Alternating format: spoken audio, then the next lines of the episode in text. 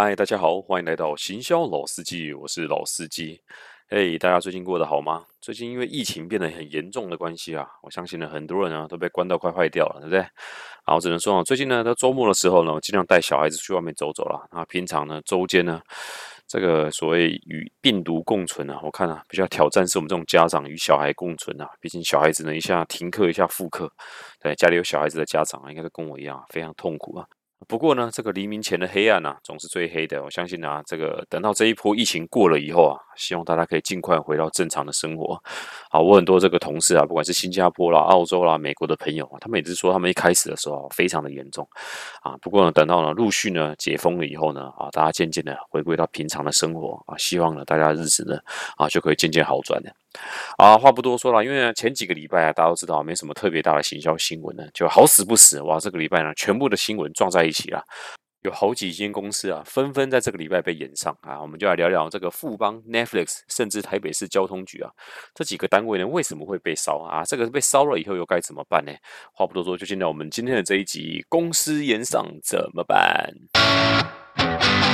啊，今天要讲的第一个新闻主角呢，啊，就是我们的富邦产险啦。所谓富贵要人帮，理赔跑光光啊，最近呢被大家轰得很惨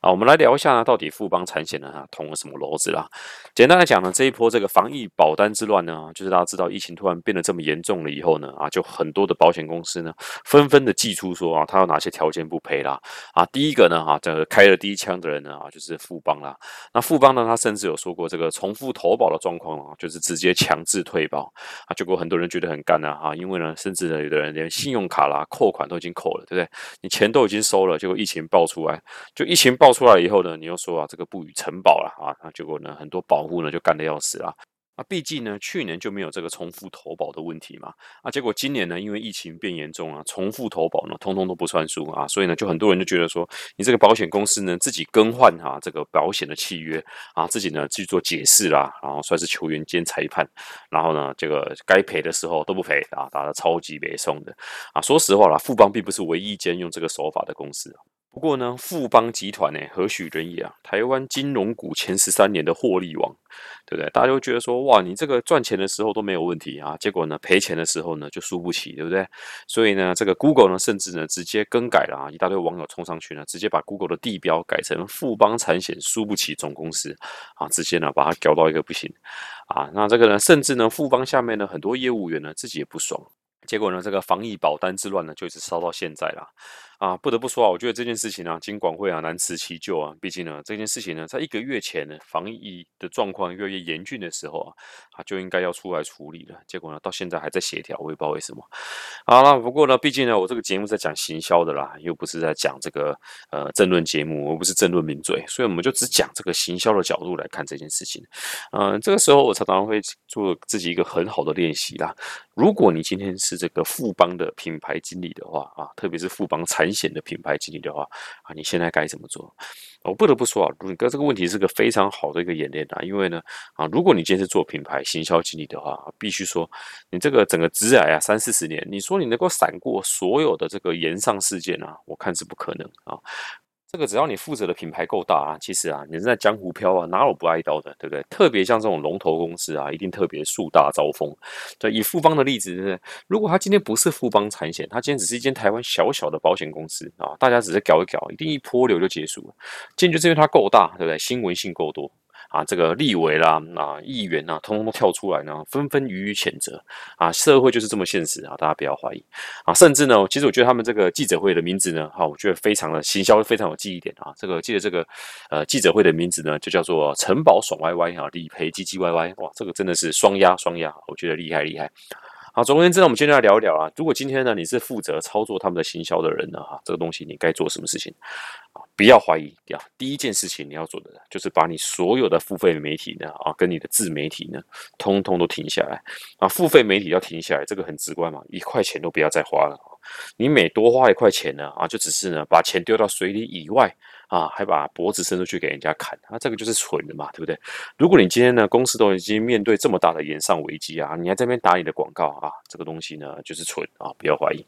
那如果呢，今天呢，你还在外面 po 文呢，讲什么呢？啊，下面一定官民呢，一定打蛇随棍上了，对？平常呢叫你叫不出来，今天小编出来挨刀了啊，全部呢一定把它搞到起飞啊。所以呢，第一件事情呢，一定把你所有的行销活动呢都先暂停起来。那一般呢，大家讲说哇，那行销人员好爽啊，对不对？啊，该平常该做。的事情呢，现在都不用做了啊，是不是瞬间就放假了呢？当然没有这么爽的事情啊，对不对？老板又是白痴。那这段时间呢，通常所有的行销人员啊，都忙着在处理这个公关的时候啊，怎么样做后续的应对处理？呃，简单讲啊，一般呢，这样公司出现这种大型的延上事件的时候呢，啊，有一些 SOP 可以处理的啊。第一个就像我刚才讲的一样，所有的媒体呢，啊，所有的自媒体呢，都停下来以外呢。接下来呢，公司会进到了一个就是像是 SOP 啊，这个应对呢，大家叫做 DISCO 原则啊。不过讲 DISCO 原则里面的东西很生硬啊，如果你不是做公关危机处理的啊，这个东西你不知道就算了啊。基本上啊，有几件事情可以跟大家分享的，就是说第一件事情呢，就是所有的行销人员呢会来盘点一下啊，这个接下来的几个脚本啊啊，接下来呢事情可能会往哪些方向走啦，然后或者是说呢，哦，我们接下来跟哪些人沟通？那这个一般的沟通啊，不是只有对外部的人沟通而已啊，有一个很大部分。呢，就是跟公司内部的员工沟通啊。一般呢，像这种公司高层决策的事情啊，啊发烧出去了以后呢，很长也会造成公司内部的员工不满啊。举这个例子来讲，以富邦的例子，那富邦的高层呢，他这边可能已经决策说啊，我决定呢拒绝啊这个重复承保的这种事情出现了以后呢，那下面的业务员就说：哇靠，你不早点跟我讲，对不对？我这礼拜呢都那么认真的在帮你卖这些防疫保单，好不容易呢这些客户呢都已经点头了啊，甚至签名扣款了，结果呢最后呢。公司居然带头跟人家说不算数，哇！这些业务员啊，他这个脸啊，往哪里摆啊？到处呢要去第一线呢啊，去承受炮火，去跟人家赔不是啊？所以呢，这个很多内部的员工啊，甚至呢对高层呢也会有很多的不满啊啊！只能说啊，如果这件事情呢越来越严重的时候啊，它可能会造成二次的公关危机啊。照理来讲啊，一个正确的 SOP 呢，肯定是高层啊啊要以这个高层的角度呢，先跟公司里面先安内再攘外啊啊，一定要跟他讲说啊，这一段时间呢辛苦了。公司里面的各个员工啊，怎么样？怎么样？为什么要这么做啊？如果你今天不这么做的时候啊，啊，媒体如果发现啊，公司内部有很多业务员在抱怨这件事情的时候啊，大家一定啊，第二波啊，跟着再继续往上烧啊，因为大家这个媒体啊，就已经发现说啊，今天报你这个新闻啊，是非常有流量的啊，对不对？所以呢，有什么后续报道呢？啊，他们一定喜欢追追追啦。那大家最喜欢看的就是啊啊，其实呢，公司的员工啊，特别是员工，因为员工跟财团的角度还是不一样啊啊，这些员工呢，他们都。看不惯财团的这种做法啊，这种新闻啊是很多人喜欢看的吗？所以呢，这个时候呢，大家呢一定会会去挖说啊，这个员工呢有没有反弹的迹象啊？那如果员工有反弹的迹象呢，或者是啊员工呢接受了这些媒体的一些访问了以后，他讲说啊，其实啊我们这些第一线业务员呢也对公司啊很不满呐啊，这个可能会造成公司啊更二度的重大伤害。所以第一件事情啊，一定要先安内再攘外。好了，现在已经确定了，内部的员工呢已经确定 OK 啦。那大家不再生你的气的话啊，现在下一件事情是做什么啊？一般啊，其实啊，如果像是遇到这种啊，整个公司决策型的啊，这种大型的火焰啊烧上来的话。接下来根据 DISCO 原则啊，你就是要好好的管理一下啊，你接下来要去沟通的这些讯息啦啊，譬如呢，跟不同的单位你要去讲什么样的话啦，然后呢，确定呢，你第一时间呢啊，在第一拍的反应呢，你要做出什么样的反应，什么样的态度，什么样的立场，啊，要去把它想清楚啦。简而言之呢，就是讲厘清你所有的利害关系人，然后呢，预测啊，接下来的脚本大概会发生什么事情，然后呢，派出你们公司呢啊，讲话比较有声音的人，然后呢，去跟大家呢啊，做一个呢非常诚挚。且诚恳，然后呢，愿意承担责任的这个态度啊，去跟大家去解释啊啊。不过呢，这个东西呢是建立在一种呢啊，你的公司呢是还有啊有回头的这个机会啊。为什么这么说呢？因为很多的公司啊，它今天出了这种延上的事件呢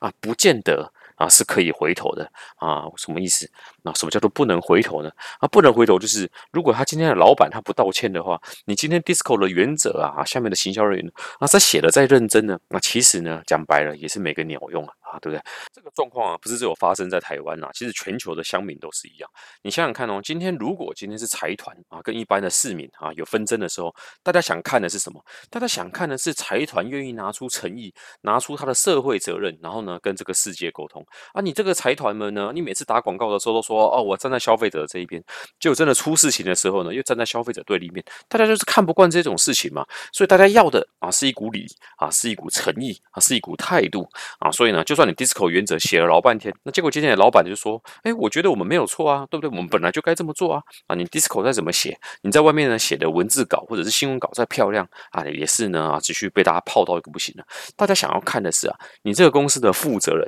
很诚挚的低头跟大家觉得说啊，我知道错了，对不对？啊，我们应该在第一时间的时候就巴拉巴拉巴拉做什么啊？这个东西呢，火才压得下去了啊。如果呢，你今天呢公司没有这一种啊，这个钻石断腕的这种态度的时候呢，啊，说白了啊，这个 DISCO 呢啊，有写没写啊，其实啊，不如不要写算了啊，最好呢就与世隔绝啊，多做什么呢？多被人家干掉而已啊，这个呢是很现实的一个状况啊啊，我必须说啊，前几年呢，在台湾的这个公关危机处理的最好的几个例子啊，我举例来讲啊，像是这个啊，前几集我讲这个徐崇仁的一个经典案例啊，徐崇仁跟全联的这个道歉的例子啊，就是很很一个很好的一个公关里面的 showcase。另外呢，其实呢，易美在这方面也做得很好了。那国外有什么例子呢？啊，国外呢，像之前脸书啊，主克伯他也出过事情啊。主克伯那时候呢，就是有五千万笔的这个用户的资讯呢啊被泄密，然后呢，就这个国会呢或者是媒体呢对他大声的挞伐。那就这时候主克伯呢就非常谦卑的在第一时间的时候就说他们确实有这个责任啊，去解决这个问题。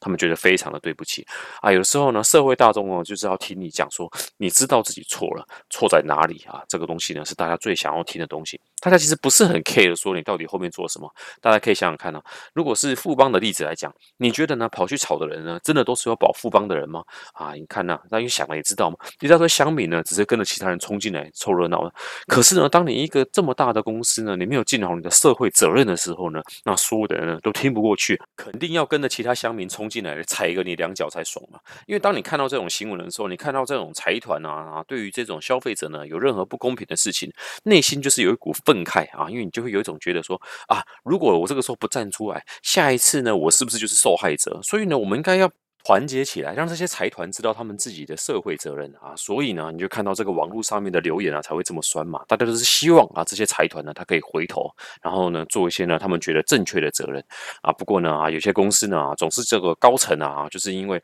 啊，不习惯被人家讲嘛啊，因为高层呢，也不见得真的会去看这些酸民的留言啊。通常呢，都是关公关部啦，或者是行销的人员呢啊，整理一些报告啊，给老板。啊，老板整理这些报告的时候，他敢上把上面的东西写的太难听吗？一定不敢嘛，就稍微呢，这个避重就轻。那这老板看一看呢，觉得啊，可能也还好吧，对不对？嗯，而且呢，谁敢叫这个老板道歉啊，对不对？啊，因为台湾呢，愿意道歉的老板那么少哈，所以呢，到最后呢，这个事情呢，可能呢，就会变成是说啊，这个老板呢，就会叫下面的人啊，你去拟一份啊，这个呢，啊，好像呢，比较煞有其事的公关稿啊，这个煞有其事公关稿呢，就是写一些避重就轻的事情啊，就是呢，啊，这个呢，啊，因为怎样怎样怎样呢，我们严正声明啊，这个呢，啊，流程上面呢，有一些误会啊，有一些思绪不周啊，怎样怎样怎样啊，写这些东西呢，讲白了，啊媒体会想报吗？啊，肯定不会嘛，对不对？啊，你又不是这种老大出来道歉，对不对？媒体报你这个干嘛？报你这个没流量，而且呢，大家也没兴趣看，大家就是要看你说赔不是，然后看你要拿多少东西出来赔嘛，对不对？你只是写说啊，我只是觉得这过程很有瑕疵啊，不过呢，未来呢，我们一定会当帮大家服务到最好，对不对？谁要看这个啊？无聊死了啊，对不对？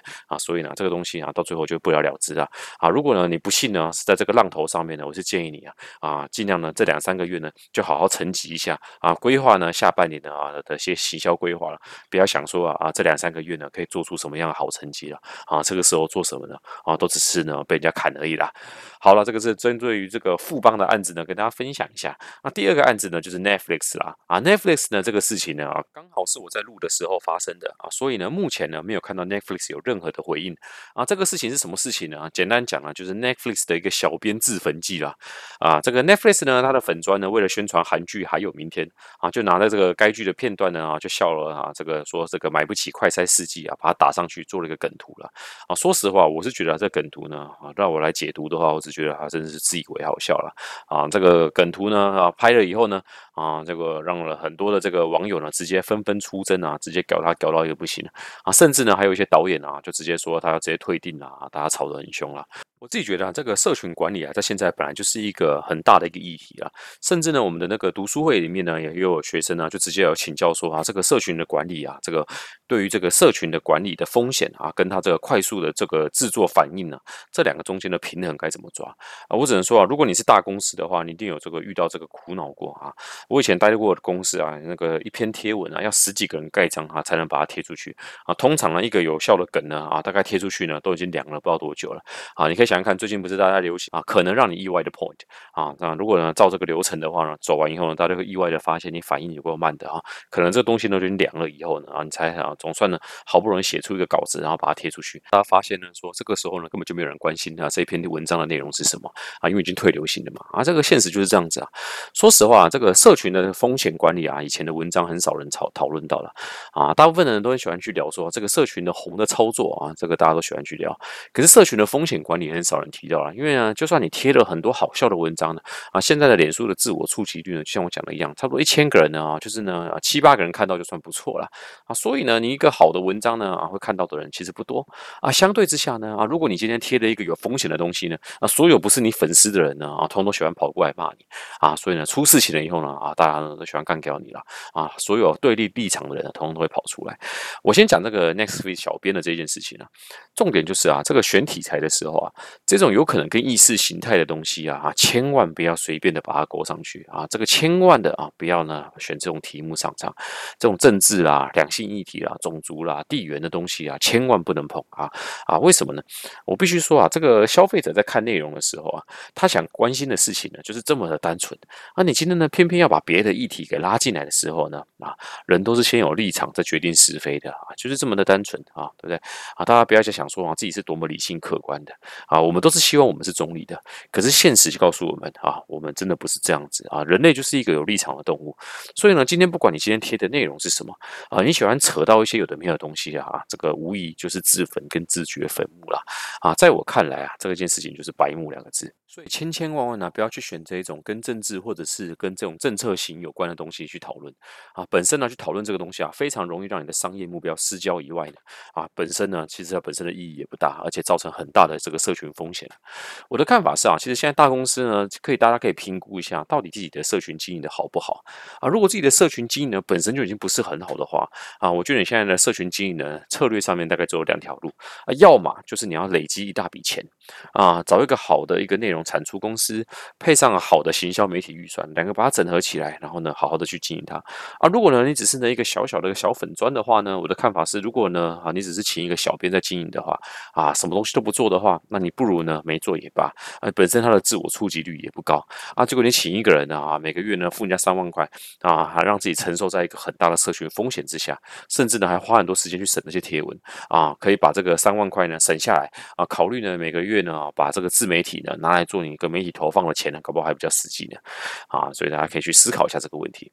第三个案例呢是这个台北市交通局啊，啊，它发生了什么事情呢？台北市交通局呢，它委托公关公司呢找 Cheap 拍片啊，Cheap 呢是这个呃本来是九十几万订阅的 YouTube 啦，啊，出了这件事情以后呢，变成百万级的 YouTube 了啊。这个台北市交通局呢委托公关公司呢找 Cheap 拍片啊，啊，结果呢钱少毛多官威大啊，这个 Cheap 呢直接延上他了啊。简单讲呢，他这个跟 Chip 讲呢，就是叫人家出脚。本啊又改人家，结果呢又改人家的这个文案的架构啦、内容啊，甚至威胁说要取消合作啊，结果呢讲白了啊，才给人家七万块而已。啊，Chip 就直接贴了一篇文章啊，啊，不是说直接贴文章，直接发了一支影片啊，直接说了这个交通局呢歧视这呃这个机车族，而且呢宣传的内容呢还是错误的。这个宣传的内容呢，居然教这个机车啊要依规定礼让大小车。说实话，台湾的每一本交通法规啊，应该没有一条啊有写这一条的啊。Chip 呢这么厉害又是这么聪明的人啊，他这个对文案的研究之透彻啊，或者是对这个历史的解读啊之透彻啊，他看一看呢，当然知道说这个交通局呢有问题啊，而且呢又很理。亏，他曾经接过这么多的业配，对不对？我就不知道这个交通局啊，啊，这个呃，这个交通局解释一下，是台北市交通局啊，啊，不知道是哪一根筋啊，不对啊，就居然呢啊叫 Cheap 呢去改这些文案呢，然后呢啊叫人家改的时间呢又很不合理啊，当然会被人家演上了。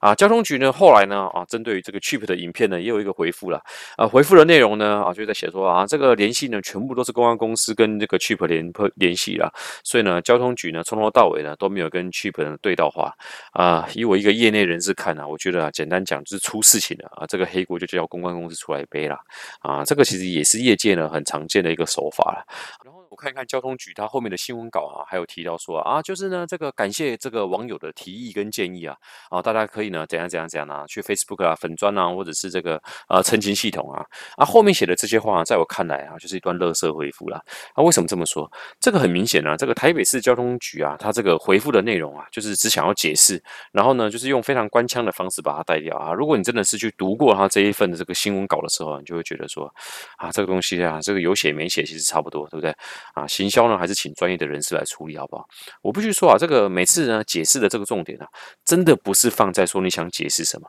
啊，重点是该放在说啊，你解释完之后呢，这个听众他觉得是什么？那这个台北市交通局他写这些说啊，感谢大家的这个提息啊，解感谢大家的这个建议跟问题，大家可以去澄清系统的啊，或者是 Facebook 里面呢啊，去跟大家反映，我未来都会纳入政策的参考。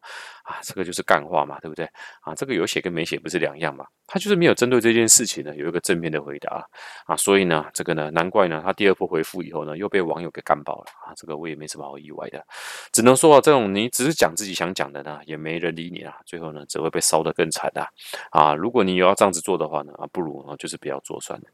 好啦，这个以上呢，就是这个礼拜呢，啊，就是三间公司啊，啊，分别被烧的故事，啊，每一件事情呢，都可以让我们做一些学习啦。那我觉得。啊，这个公关的事情，然后公司被烧的事情发生了之后呢，其实最直接的啊，从行销人员能够做的啊，啊，就是帮公司呢理清楚，说接下来呢，哦，应该要做什么样的应对了，然后或者呢，去好好思考一下啊，可不可以说服老板呢，啊，做一个呢，啊，这个跟消费者跟老板之间的一个桥梁，看看老板呢，可不可以做出一个好的答复或一个好的挽回的一个手法啊，如果做得好的话呢，也是可以化危机为转机的啊，如果你的老板呢是属于死不认错型的啊，那我的建议呢，就是呢。低头啊，等这个风头过了之后呢，啊，看在有没有机会东山再起了啊，不然啊，其实啊，这种事情啊。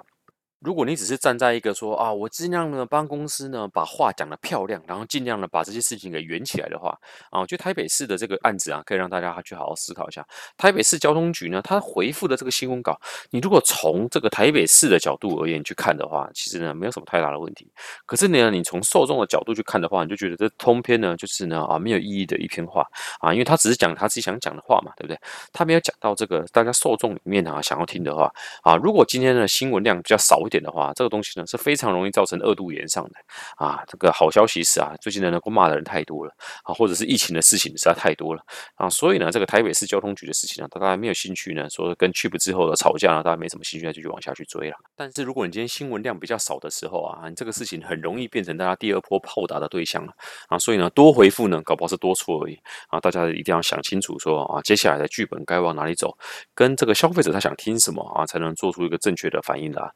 好了，以上是我们今天的主要内容了。在节目的最后呢，想跟大家聊一下那个读书会的事情啊。我们的第一堂读书会啊，啊，算是这个好评如潮啊。呃，在上个礼拜办完了以后呢，啊，结果呢，晚上十点多了啊，都已经十点多了，结果还有五十几个人在线上啊，其实真的蛮感动的。对，大家那个十点多大家不睡觉，五十几个人在那边讨论行销啊。本来课程呢只排一点五个小时啊，结果不小心呢聊到二点五个小时啊，三更半夜在那边聊行销啊。所以呢，其实真的蛮感动啊。当天呢，其实粉专也很多人在讨论啊，气氛也蛮好的。后来我在跟我的助理在聊这件事情啊，因为有很多人去敲他，就说他临时啊啊有什么事情啊不能来上课了或干嘛干嘛的。然后呢，也有人讲说呢，可不可以跟我们要录音档？哎，好巧不巧呢，我当天呢就是手残啊，这个呃本来一开始有录影啊，结果我想要测试一些东西的时候，把录影暂停了，就开课了以后呢啊，我就忘了爱开始了，结果呢整堂课都没有录到。后来啊，我会跟助理聊一聊了哈，反正呢那么多人讨论那么热烈。而且我们看了这个课后的问卷啊，很多的留言都让我们蛮感动。有人就说啊，他是从来没有参加过这么扎实的一个行销读书会了。啊，也有人说啊，这个比他去外面上课啊，一节课两三千块啊，内容都还要扎实。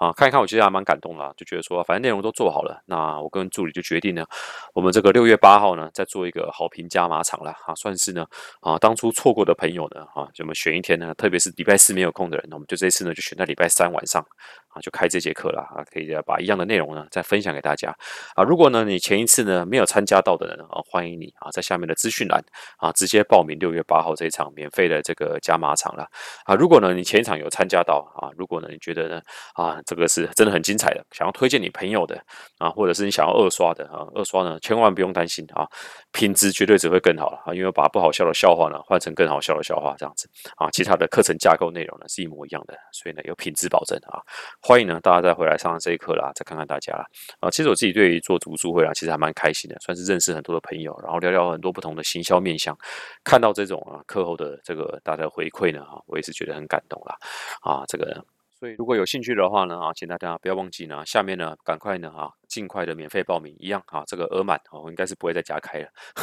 因为呢，啊，一个礼拜呢要花太多的晚上了处理这些事情啊，确实确实啊，造成我跟助理呢不少的工作量啦，所以呢，希望呢这次还能看到大家啦。好的，如果呢你喜欢今天我们全部的内容呢，啊，欢迎你啊在这个 Apple Podcast 呢直接给我们五星的好评啊，或者是寄信呢给我们更多的回馈啦。啊，我们的 email 的位置呢是 market insider twgmail dot com 然后呢很高兴认识大家，欢迎大家呢啊给我们可尽可能的回馈的任何一点。回馈呢，都是我们团队继续进步的动力啦。好的，行销老司机，我们下周二同一时间见。OK，拜拜。